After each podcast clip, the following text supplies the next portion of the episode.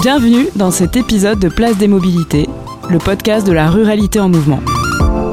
Une série initiée par l'équipe Tech for Mobility de la SNCF. Quentin Mathéus est coordinateur des enquêtes au Low Tech Lab, une association basée à Concarneau. Son but est d'expérimenter, de documenter et de partager des initiatives autour de la démarche low-tech. Il nous donne les clés pour mieux appréhender cette notion au-delà du simple rapport à la technologie. Tout d'abord, comment peut-on définir une démarche low-tech? On a l'habitude de dire au Low-Tech Lab que ce qui caractérise une solution technique, qu'on pourrait qualifier de plus low-tech que high-tech, c'est qu'elle est à la fois utile, durable et accessible. On vise l'utilité, c'est-à-dire euh, pour nous la réponse aux besoins essentiels. On a participé avec l'ensemble de nos projets d'exploration et d'expérimentation à euh, dénicher, tester, éprouver et documenter plusieurs centaines euh, de solutions techniques qui permettaient de répondre aux nécessités euh, de l'accès à l'eau, l'accès à l'énergie, à l'habitat, à une alimentation saine et durable, qui permettent de se déplacer, parce que se déplacer, ça veut dire être en lien avec les autres et pouvoir se rendre utile, avoir un, rôle dans la société. Donc ça c'est pour la partie utile. Pour la partie durable, c'est important pour nous que ça s'inscrive dans, dans les limites de la planète, tout bêtement. C'est une définition forte ou poussée de la soutenabilité qui cherche à produire des choses ou à valoriser des choses, des objets, des pratiques, des techniques particulièrement économes en ressources, particulièrement euh, sobres en énergie et qui durent dans le temps. C'est vraiment ça presque le, plus gros levier. C'est à la fois en termes d'usage, elles sont modulables, adaptables, euh, repensables en fonction de l'évolution des usages, parce que c'est quelque chose qui est dynamique mais, euh, elles sont aussi robustes, réparables, etc. Et pour la partie accessible, qui est aussi un volet très important pour nous, c'est penser des systèmes techniques qui permettent de rendre un maximum d'usagers de ces systèmes techniques, de ces services euh, essentiels, autonomes dans leur usage et dans la réponse à ces besoins essentiels. Donc autonome, c'est un terme fort. Ça veut dire, euh, par exemple, que ces systèmes doivent être simples pour être facilement appropriables pour que chacun puisse en comprendre les rouages, le fonctionnement, puisse, euh, si ce n'est le construire lui-même, puisqu'on n'est pas capable de tout construire soi-même, on n'est pas dans cette fiction. Mais par contre, voilà, c'est capable de, de, le maîtriser dans une certaine mesure, euh, de garder la capacité de, de l'adapter à ses propres usages, d'être plus efficace, parce que quand on peut adapter euh, voilà, son système de chauffage à sa façon d'habiter un espace, eh ben c'est plus économe, plus efficace en énergie. Quand on peut adapter un, un outil de maraîchage euh, assez pratique, et ben on est aussi plus efficace, on se tue moins à la tâche, etc.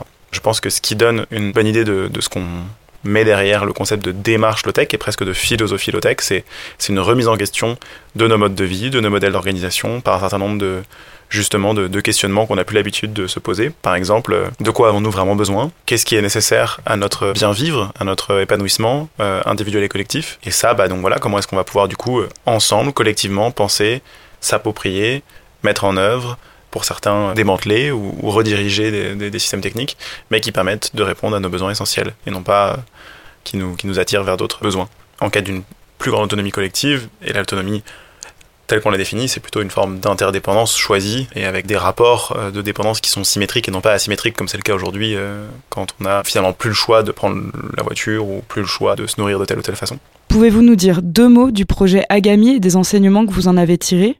Ça fait un petit moment qu'au Lotech Lab, on se pose euh, la question de ce que donne à voir et à penser et à projeter dans l'avenir cette démarche low-tech, cette philosophie low-tech appliquée à la question, au domaine des mobilités, des, déplacements et des transports.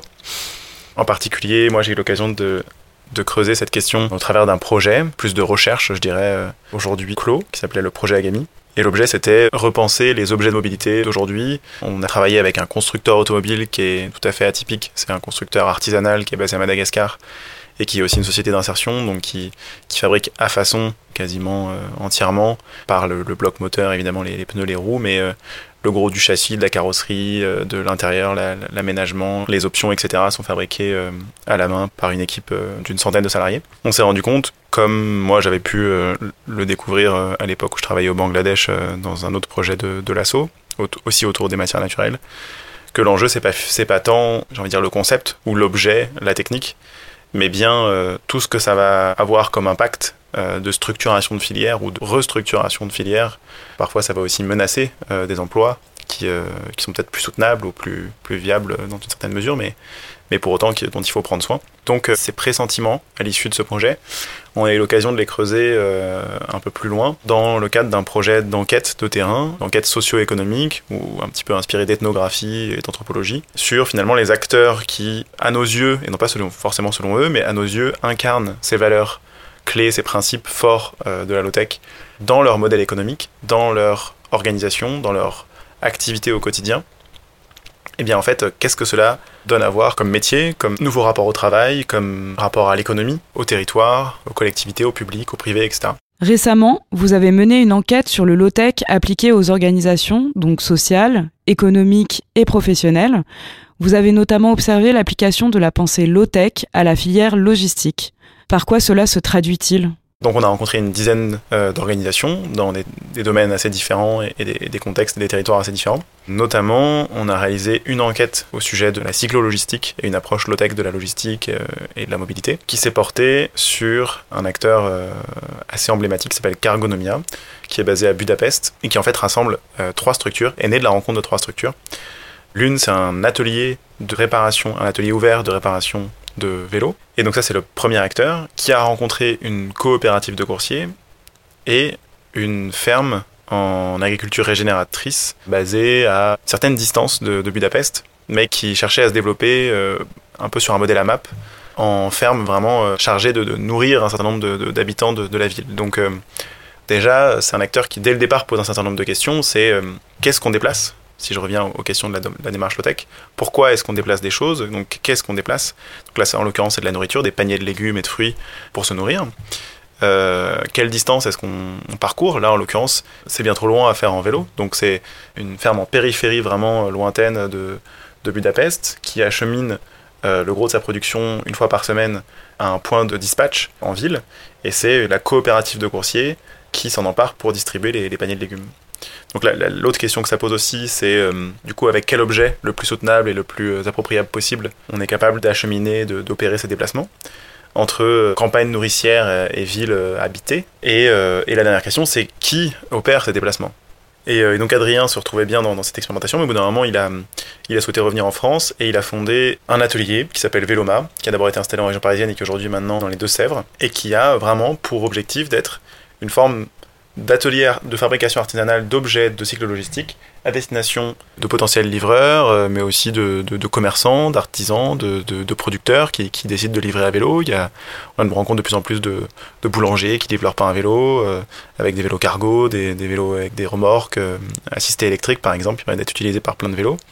C'est un modèle, qui un modèle qu'ils ont, ont, développé et qu'aujourd'hui ils ont, ils ont, documenté en open source et qui transmettent par la formation à l'autoconstruction de ces remorques mais aussi pour un certain nombre d'usages très spécifiques, donc vraiment de, l'artisanat sur commande, sur, sur mesure, pour des, des, maraîchers, des agriculteurs, euh, des projets socioculturels, euh, des, euh, des compagnies de théâtre, etc., etc.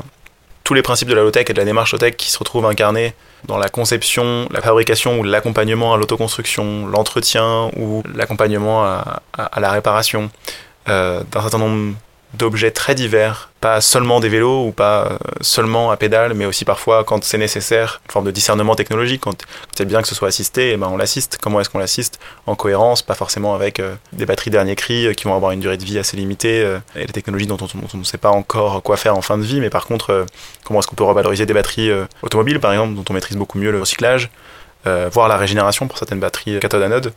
Comment est-ce qu'on peut utiliser non pas des moteurs électriques euh, aujourd'hui fabriqués en très très grand volume et presque jetables, mais euh, des moteurs électriques qui sont finalement des alternateurs de, voitures, encore une fois, récupérés euh, dans des casses automobiles et qui sont tout à fait capables de, fonctionner à l'envers. Voilà, donc cette logique-là, elle s'incarne, je trouve, dans, dans, dans ce, cette activité-là. Et en plus, elle s'inscrit dans un paysage local, rural, à Bressuire, qui est, qui est, une ville quand même de certaine taille, mais avec une utilité, j'ai envie de dire, pour le territoire, urbaine, périurbaine et, profondément rurale, sur bah, comment est-ce que la logistique, elle est euh, de la micro-logistique sur un champ, euh, comment est-ce qu'on déplace des choses, de la logistique euh, à une certaine échelle, comment est-ce qu'on déplace des marchandises, et puis euh, quand on a besoin de d'acheminer euh, toute une scène de théâtre, euh, je pense à Organic Orchestra avec qui ils ont aussi des, contacts ou un groupe de musique qui ils travaillent, qui leur a commandé voilà des, des, objets pour pouvoir faire des tournées son et lumière à vélo en autonomie. Et donc là, bah voilà, on va transporter un piano, on va transporter, là on est sur presque les applications plutôt déménagement à vélo et autres, qui sont beaucoup plus ponctuelles, mais, mais qui sont pas moins nécessaires, je pense, dans un monde qui est à la fois low-tech et en même temps surtout aussi soutenable que souhaitable.